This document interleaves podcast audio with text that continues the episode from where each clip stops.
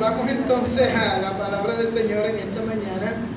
Vamos al libro de Hechos, capítulo 1, versículos del 1 al 11. Hechos capítulo 1, versículos del 1 al 11. Y dice la palabra del Señor. Estimado Teófilo, en mi primer libro me referí a todo lo que Jesús comenzó a hacer y enseñar hasta el día en que fue llevado al cielo, luego de darle instrucciones por medio del Espíritu Santo a los apóstoles que había escogido.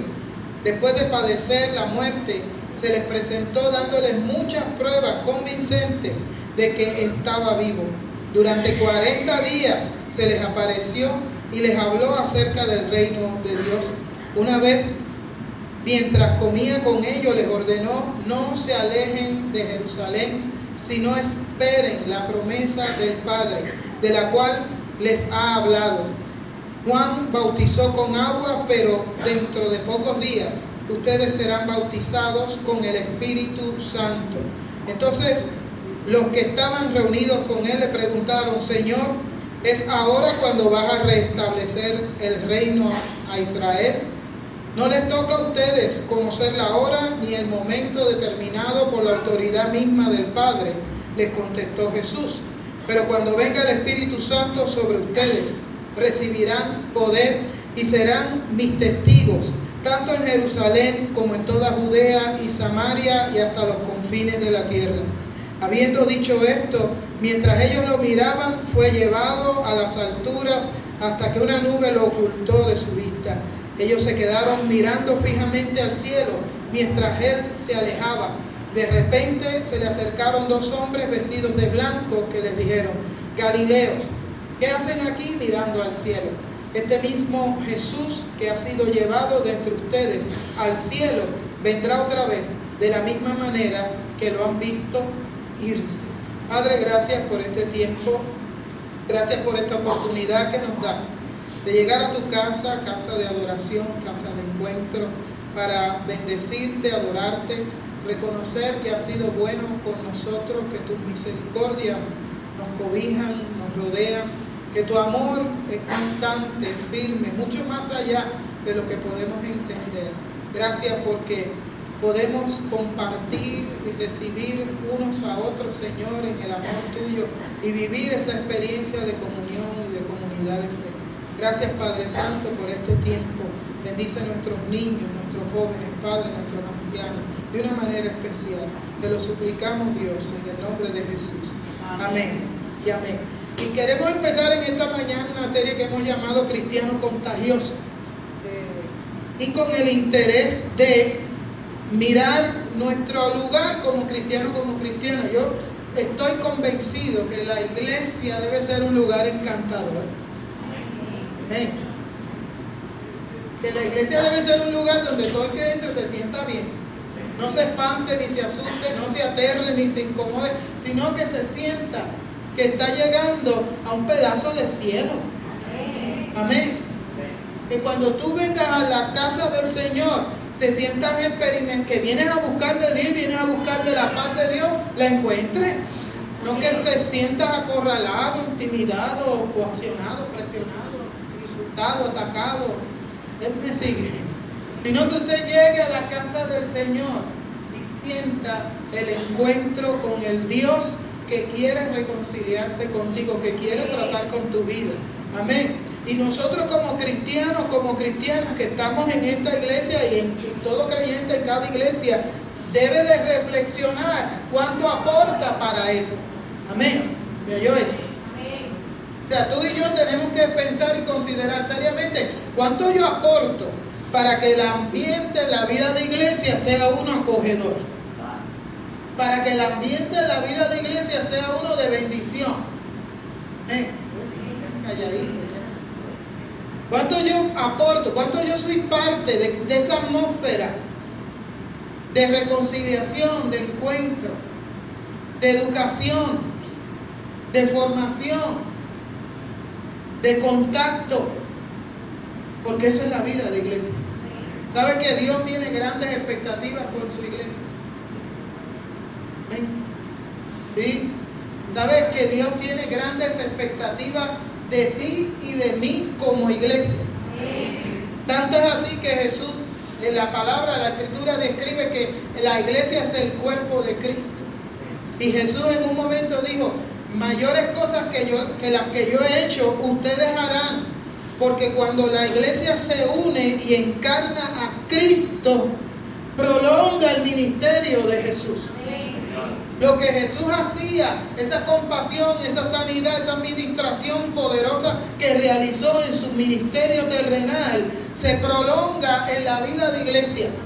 Y la iglesia está diseñada para eso, no para otra cosa. ¿Sabe qué? Que esto es bien importante porque si queremos ser cristianos contagiosos tenemos que entonces revisar nuestras acciones, actitudes, nuestra forma de ser, nuestra manera de vivir para vivir a la altura de quien está adherido a Cristo y al cuerpo de Cristo. Amén. Para poder bendecir la gente, para poder ser instrumento del Señor en una comunidad doliente, en una comunidad necesitada, en una comunidad que tiene hambre y sed del Señor. La iglesia tiene que ser un faro que alumbre. Un lugar que les dé dirección a la gente y les diga, mira aquí, puedes buscar apoyo para crecer en la fe. No porque seamos perfectos, no porque tengamos a Dios en el bolsillo, sino porque estamos con el mismo hambre que tú sientes, con la misma pasión que estés despertando en necesitamos del Señor. Y juntos podemos apoyarnos para ser comunidad de fe. Amén. El Señor tiene grandes expectativas de cada uno de nosotros, de ti como persona mayor, como persona joven, como persona adulta, de todos y cada uno de nosotros. El Señor tiene grandes expectativas. Amén. Porque Dios está interesado en reconciliarse. Dice la Escritura, Dios estaba en Cristo reconciliando consigo al mundo. Usted nunca va a ver en la Sagrada Escritura que Jesús trató mal a nadie. Usted tiene el pasaje, me lo dice. Quizá me dice, no, pero volcó la mesa. Eso es una mesa. Y la realidad que lo que hizo fue que agarró el y lo menea para llamar la atención porque había un alboroto allí. Y él lo que quiere es reenfocar la realidad de la experiencia de buscar a Dios. Porque esto está sucediendo en el templo y le dice, mi casa, casa de oración será llamada. Si algo hizo Jesús fue ministrar y predicar para darle luz al que está distante, pero también para darle luz al que está dentro y está perdido adentro. Ven. Aquí conmigo. Voy a decir esto con respeto. Pero porque usted está en el templo no está más cerca del Señor que el que está allá afuera. Lo que lo acerca a usted al Señor es que aprenda quién es Jesús, cómo vivió Jesús y qué realmente enseñó Jesús y que una vez lo aprenda, lo internalice y lo viva. Eso es lo que nos hace cristianos. Un seguidor de Cristo debe vivir como Cristo vivió. Estos de acá dijeron amén, estos de acá se quedaron calladitos. Un seguidor de Cristo debe vivir como Cristo vivió. Es profundo, es retante, pero no es difícil. Porque Jesús lo que nos invitó a hacer fue amar. Amar a Dios sobre todas las cosas y al prójimo como a quién? Como a ti mismo. Oye, qué interesante, en ese concepto, para Jesús la gente se supone que no tenga problemas de autoestima. Porque el primer referente de cómo amar es cómo te amas a ti mismo. Y si tú te amas a ti mismo, no te tongoneas, no te, no te sobrecuidas, sino que te amas a ti mismo, entonces estás en posición de amar a otros. Pero ¿dónde aprendes el amor a ti mismo? Yo te voy a decir dónde yo lo aprendí. Yo me, di, yo me aprendí a amar cuando me di cuenta con cuánto amor Dios me ama. Cuando yo me di cuenta que a pesar de mí, de mis defectos, de mis, mis abejaciones y mis tonterías, Dios me ama a pesar de todo eso. Entonces yo empiezo a aprecio por mí mismo y empiezo a conducirme de manera diferente. La iglesia debe ser un lugar donde se experimente la presencia de Dios. Una presencia que es contagiosa porque manifiesta su amor, manifiesta su misericordia, manifiesta su perdón. Eso era lo que Jesús hacía. En un momento le traen una pecadora y quieren que la apedreen. Entonces quieren que él dé el visto bueno de apedrearla. Jesús nunca a nadie. Jesús los restauraba. Su palabra había palabra de restauración, de bendición, de empezar de nuevo, de nuevas posibilidades. Por eso cuando aquella gente quería apedrear la, la pobre muchacha aquella, ¿qué le dice? Bueno, que no tenga pecado, que tire la primera piedra. Dice que se inclinó y empezó a escribir. Y hay gente que empieza a especular que estaba escribiendo. La Biblia no dice. Pues yo no sé qué escribió. No venga a decir, pastor, ¿qué escribió? No sé. Si no dice. La Biblia no lo dice. Lo único que yo me puedo sospechar es que como aquella gente estaba tan... ¡Ah! Vamos a apedrearla, vamos a apedrearla, Jesús. Los ignora, porque a veces hay cosas que hay que ignorar.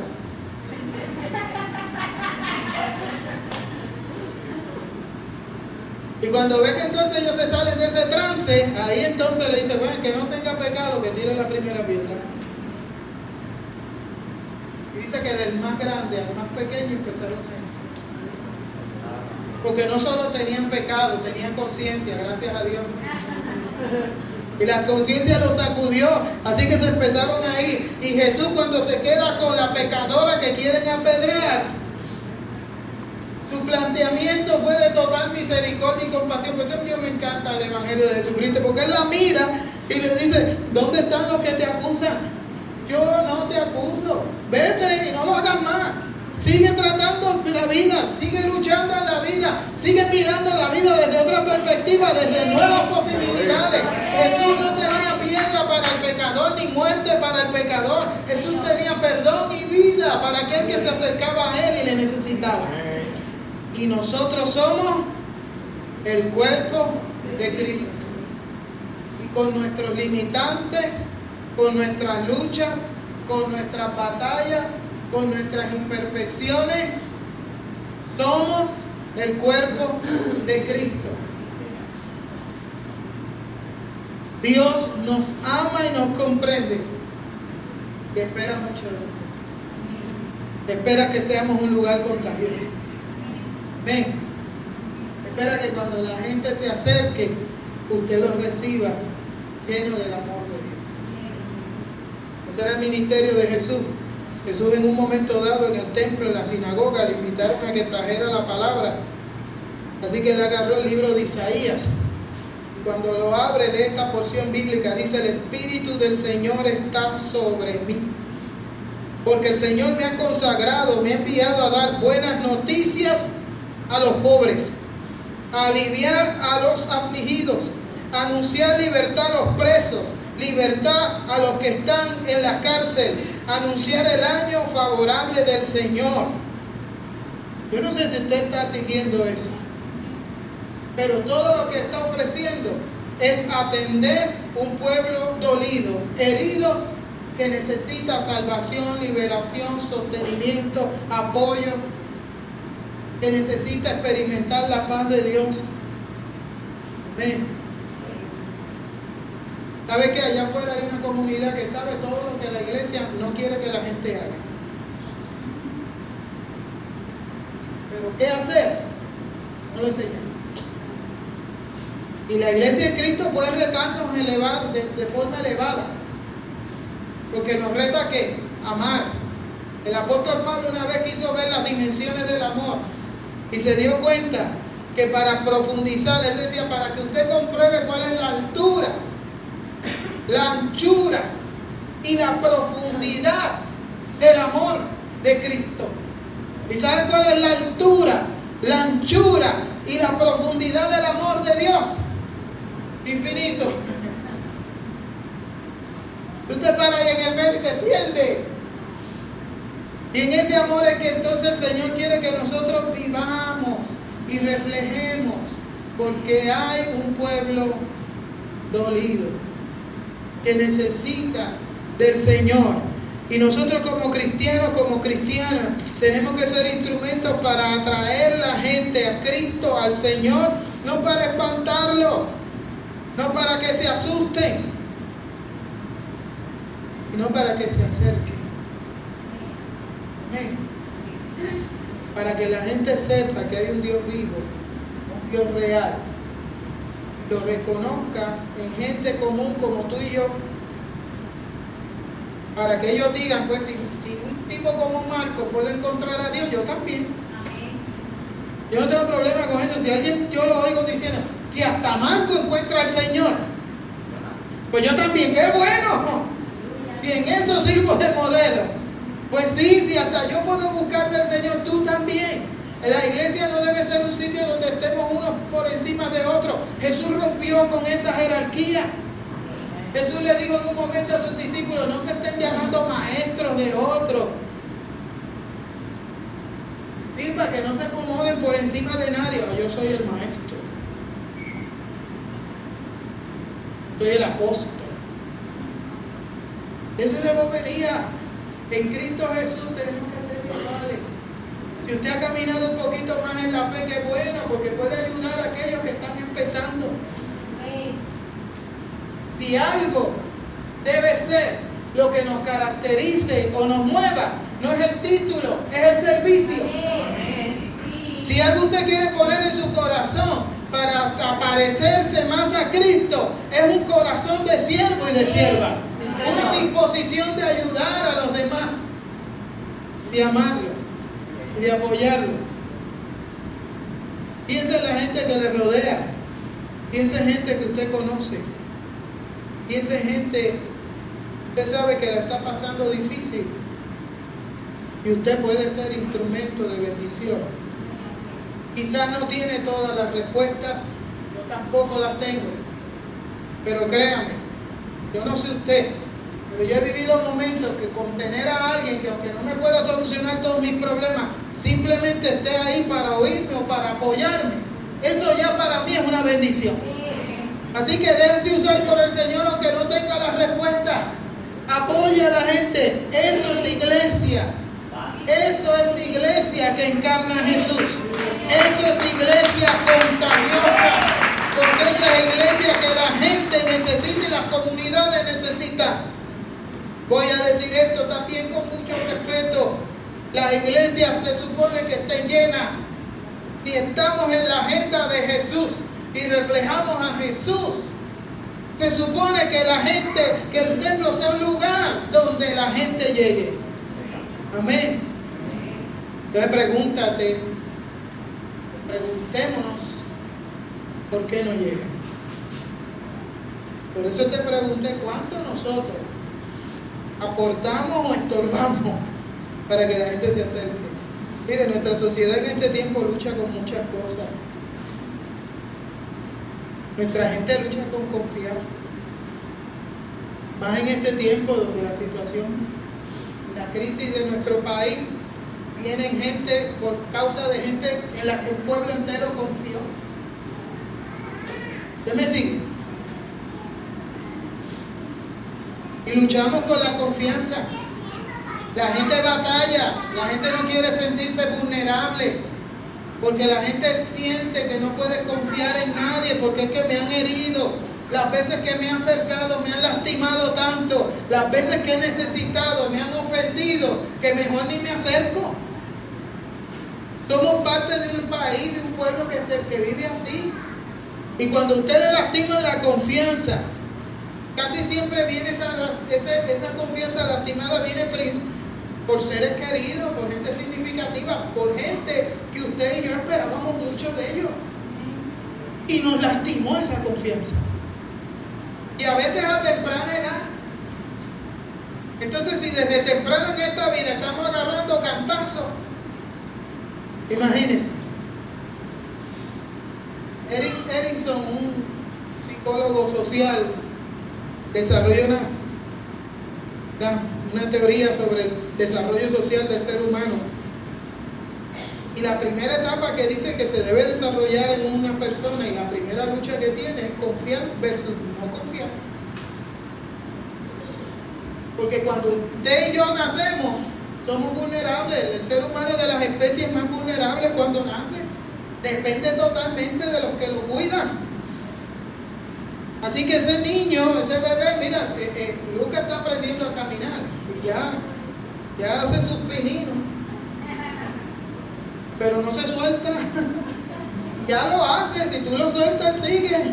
Pero si tiene el dedo tuyo para agajarlo, se agaja de ahí, te da un torque que si tú te dejas te falta el dedo, pero no se suelta. Y cuando ve que es muy largo el tramo, se baja y gatea. Dice, ve, vuelva a lo primitivo. Yo no voy a tomar riesgo de caerme. ¿Qué me sigue? Porque los pequeños están buscando seguridad en los que los crían, en los que los guardan, en los que se supone que los protejan. Y ahí empiezan a desarrollar esa confianza. Y cuando eso no se da, entonces empieza a lastimarse esa confianza y viven desconfiados en la vida, hacia ellos mismos, hacia los demás. No se acercan. Y a veces en la misma vida de iglesia, la gente está con el freno puesto y yo no me acerco más. A veces yo recuerdo un pastor que le dice a una persona que vienes a orar, ¿por qué quieres que ore? No, no, esto es personal. No confía ni, ni en el pastor que va a orar por la situación de él. Porque a veces estamos muy, muy, muy acorazados. Porque tenemos miedo. Vivimos con temor. Allá se vive así. La iglesia entonces tiene que crear una dinámica donde la gente que ha sido lastimada en su confianza pueda acercarse y pueda sentirse que aquí va a ser ministrada.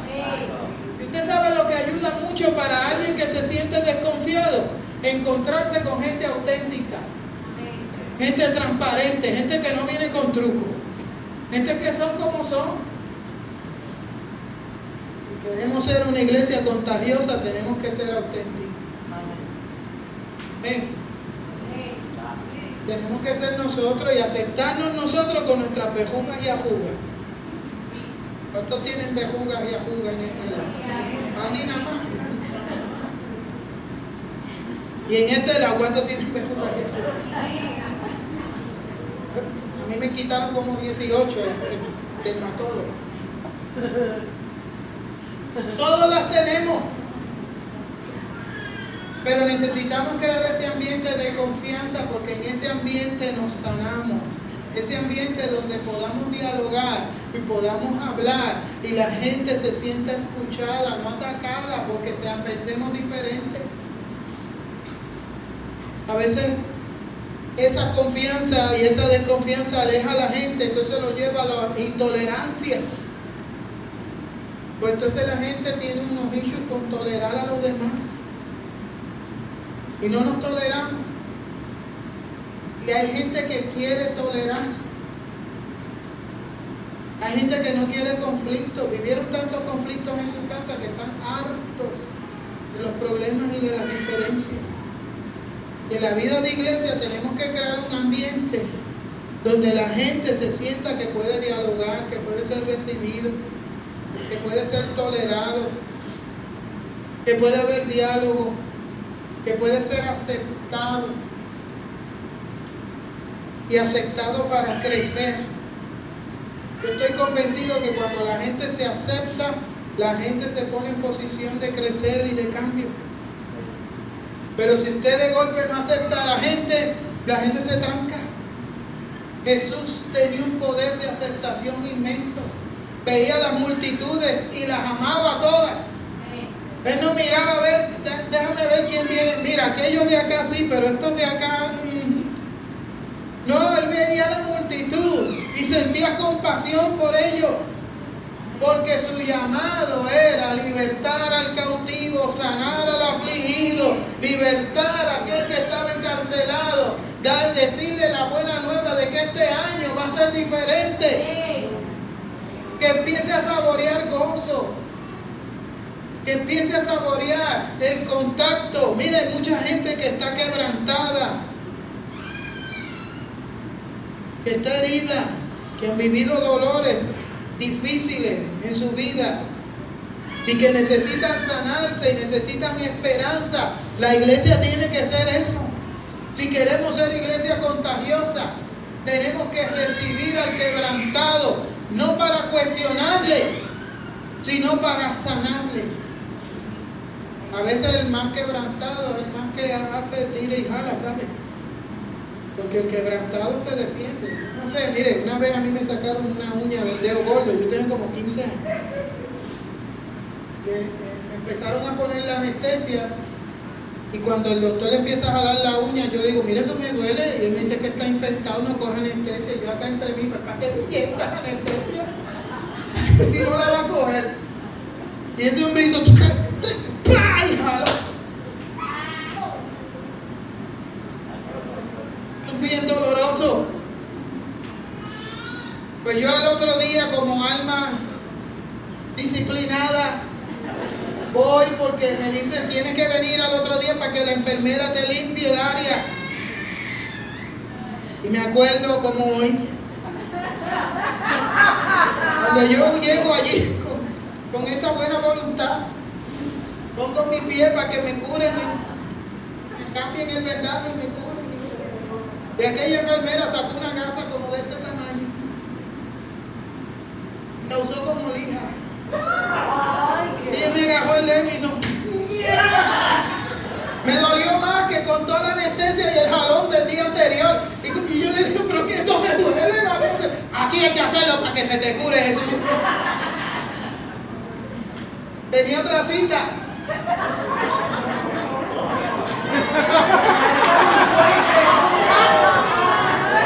y todavía me están esperando.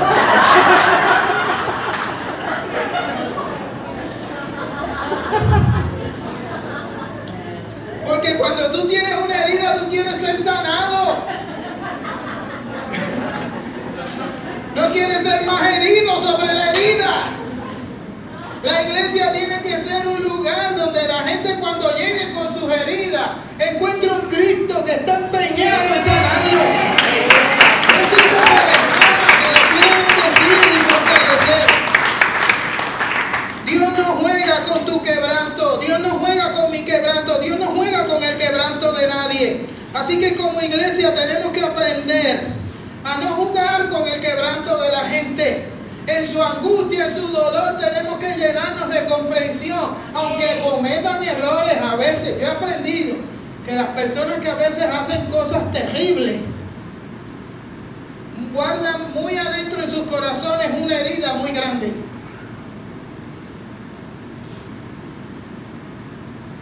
Lo he visto.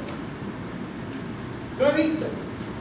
Lo he visto tantas veces, personas destrozadas. Recuerdo una mujer en una ocasión, aquello era más bravo que, que cinco, cinco hombres de la lucha libre. Se cortaba completa. Toda su actitud era de... Yo sé que hay una herida y yo la miro y le digo, ¿sabe qué? Tú eres bien sentimental y toda tu actitud es una coraza para defenderte porque te han herido tanto en la vida. Aquí en este lugar no tienes por qué defenderte. Aquí te queremos ayudar. Y ahí soltó. De ahí se derramó, sacó esa coraza, la, la deshizo y se dio oportunidad porque se le creó el ambiente para sanar. La iglesia tiene que acercarse a la gente con manos ungidas para bendecir, no con gasas tipo lija para lastimar heridas sino con bendición para reconstruir al quebrantado. Porque hay una comunidad quebrantada, necesitamos inspirarle esperanza, decirle que en Cristo Jesús hay nuevas posibilidades y oportunidades y que puedan sanarse. El domingo pasado hablé de la verdad.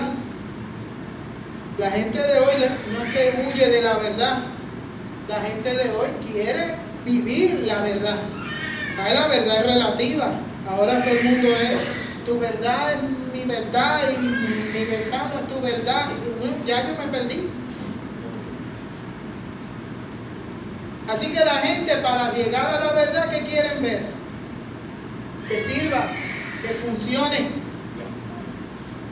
Si tú y yo como cristianos vivimos la verdad de Cristo y la vivimos con profundidad y la experimentamos en el corazón, la gente que nos rodea va a decir, mira, la verdad de Cristo funciona, la voy a considerar. Si es la gente de este tiempo. Tú puedes irle con miles de argumentos y ustedes van a oír y dicen, hoy suena bien, qué lindo, qué chévere, está interesante. No quieren lo que tú le dices, quieren lo que tú vives. Y quieres que comenzando a hablarle de tu verdad, la hables con humildad, con sencillez, no con arrogancia y prepotencia. ¿Me sigue? No que te levantes y te pares de frente a la gente y en honor a la verdad te voy a decir cinco verdades. ¿Y quién te fascinó a ti que tú eres la autoridad para decir cinco verdades? La verdad no grita, la verdad enamora, convence.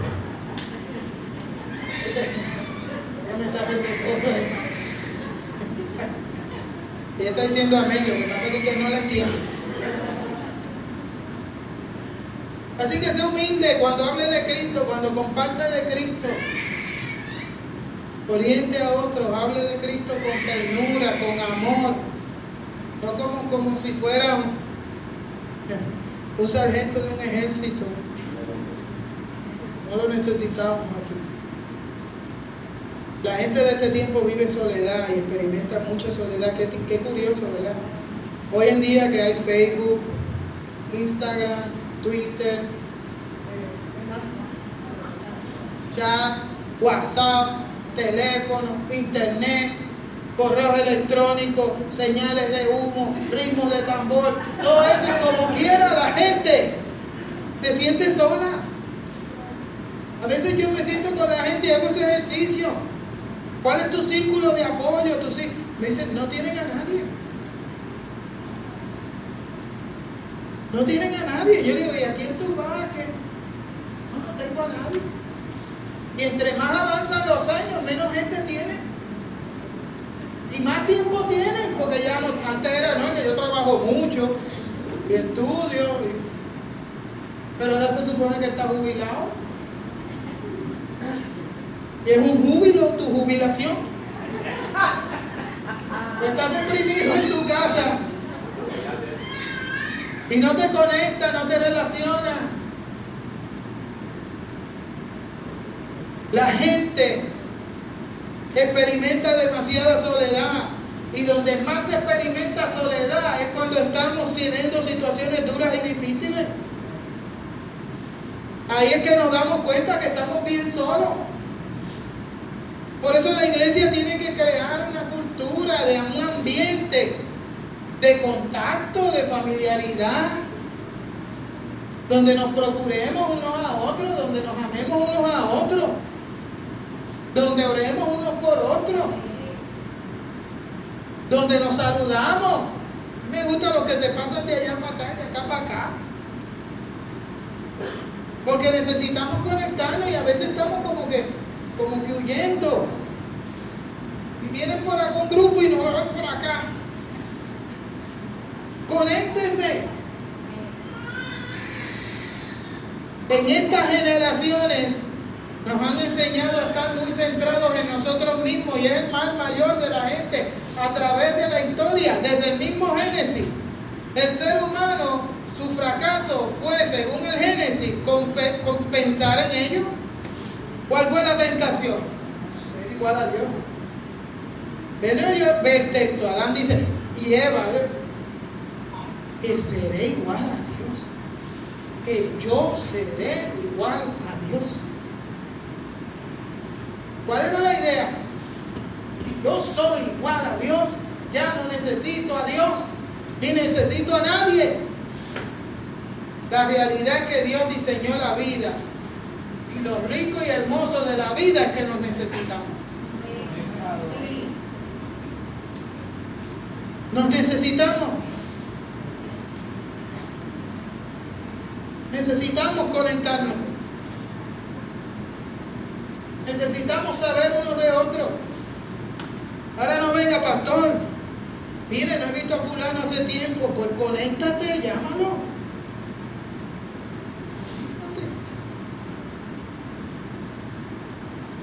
¿Sabe que se han hecho estudios y se ha mirado que la llamada del pastor no es la más importante? La gente no importa la llamada del pastor. Oye, el pastor lo llama, la gente asume que el pastor tiene que hacerlo.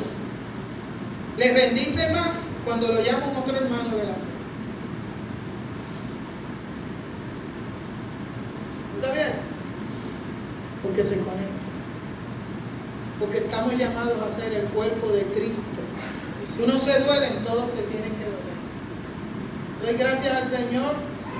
Pedimos un apoyo para el pastor Castro, para los que no estuvieron. Dice, el pastor está batallando con una quimioterapia y los gastos excesivos en esa condición. Nuestra iglesia respondió se recogieron casi 600 dólares. La iglesia completó los 700 y se le enviaron los 700 dólares, ya lo recibió. En eso somos iglesia. Cuando nos identificamos con el dolor, la dificultad de otras personas y estamos ahí para ayudar y para apoyar. Si tenemos una iglesia, una comunidad tan necesitada,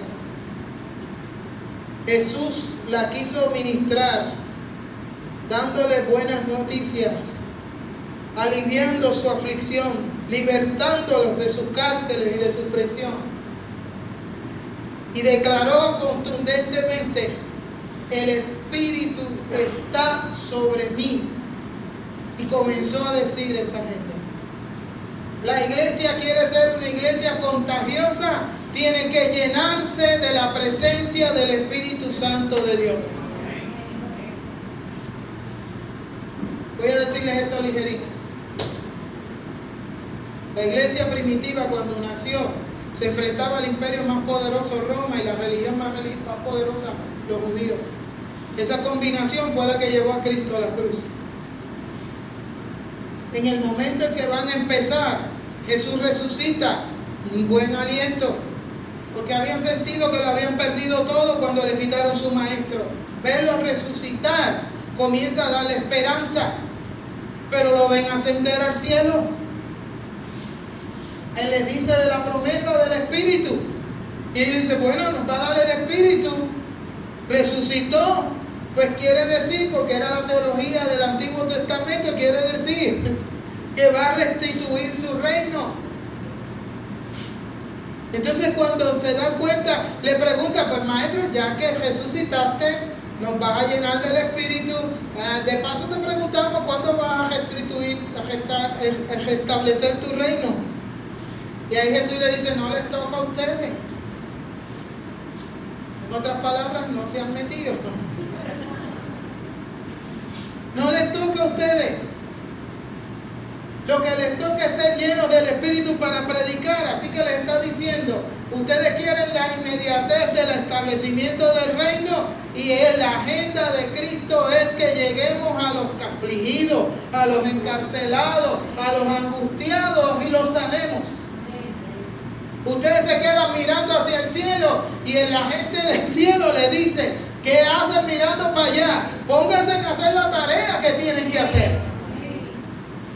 Para eso tienen que llenarse. Para eso es la llenura del Espíritu. Para poder dar respuesta a una comunidad que tanto necesita.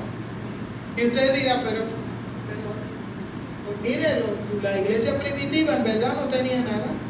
¿Qué tenía? Ni siquiera estaban organizados y su maestro ascendió al cielo.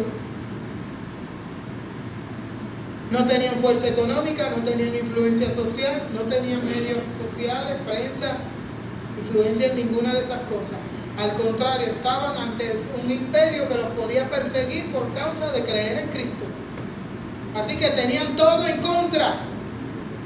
lo único que tenía era la oferta de Cristo, de empaparlos, de llenarlos, de bautizarlos con su Espíritu Santo. Créame, eso fue todo lo que necesitaba. Una iglesia llena del Espíritu se hace instrumento de Dios para sanar. Eso es todo lo que necesitamos. Queremos ser iglesia contagiosa, tenemos que llenarnos del Espíritu. Lucas escribe, comienza diciendo, te escribo excelentísimo Teófilo. Teo significa Dios, filo es amigo, amor de amigo. Hay quienes piensan que, que no era alguien que existía, que era genérico. La mayoría de los estudiosos están convencidos de que sí, que existía alguien que se llamaba Teófilo, pero le servía a Lucas para decir también que le está escribiendo a todos aquellos que son amigos de Dios. La iglesia tiene que ser amiga de Dios. Llenarse del Espíritu. De la misma manera que el Cristo se llenó del Espíritu para sanar, libertad y dar buenas noticias. De esa misma manera tenemos que llenarnos. Tú como creyente, tú como cristiana, yo como creyente, para dar respuesta y ser una iglesia contagiosa. Una iglesia llena del Espíritu atiende al quebrantado, inspira confianza, crea un ambiente de tolerancia, ministra la verdad, la encarna